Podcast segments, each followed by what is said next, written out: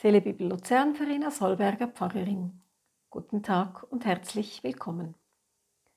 Gott hat Mose berufen, sein Volk in die Freiheit zu führen.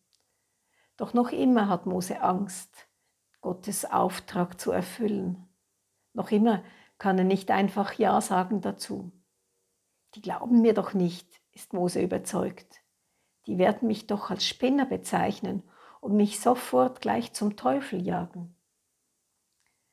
Mose sagte zu Gott, was ist, wenn die Israeliten mir nicht glauben? Sie werden kaum auf mich hören, sondern behaupten, der Herr ist dir gar nicht erschienen. Da fragte ihn der Herr, was hast du da in der Hand? Einen Stab. Wirf ihn auf den Boden. Mose warf ihn auf den Boden. Da wurde der Stab zu einer Schlange. Mose zuckte zurück, doch der Herr sagte zu Mose, jetzt pack die Schlange mit der Hand beim Schwanz. Mose tat dies. Da wurde sie wieder zum Stab in seiner Hand. Gott sagte, nun werden sie glauben, dass der Herr dir erschienen ist. Er ist der Gott ihrer Väter Abraham, Isaac und Jakob. Weiter sagte der Herr zu Mose, steck die Hand unter dein Gewand. Mose tat dies.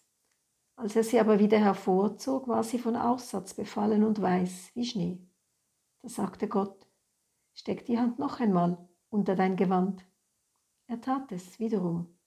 Und als Mose sie wieder unter dem Gewand hervorzog, war sie wieder gesund. Da sagte Gott, es mag sein, dass sie dir nicht glauben und das erste Zeichen sie nicht überzeugt. Doch auf dieses Zeichen hin werden sie glauben. Es mag sein, dass sie sogar auf beide Zeichen hin nicht glauben und nicht auf dich hören. Dann nimm Wasser aus dem Nil und gieß es auf den trockenen Boden.